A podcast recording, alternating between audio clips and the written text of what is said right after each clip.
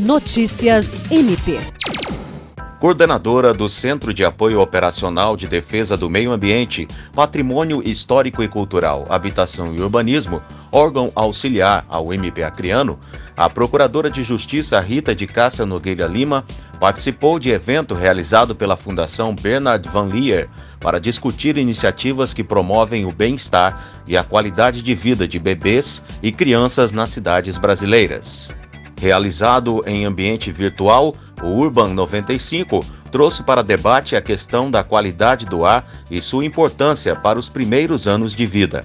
A representante do MP Acreano compartilhou com os que acompanhavam o evento a experiência do projeto de rede de monitoramento da qualidade do ar, elaborado e desenvolvido pelo CAOP, em parceria com instituições como a Universidade Federal do Acre e o Tribunal de Justiça.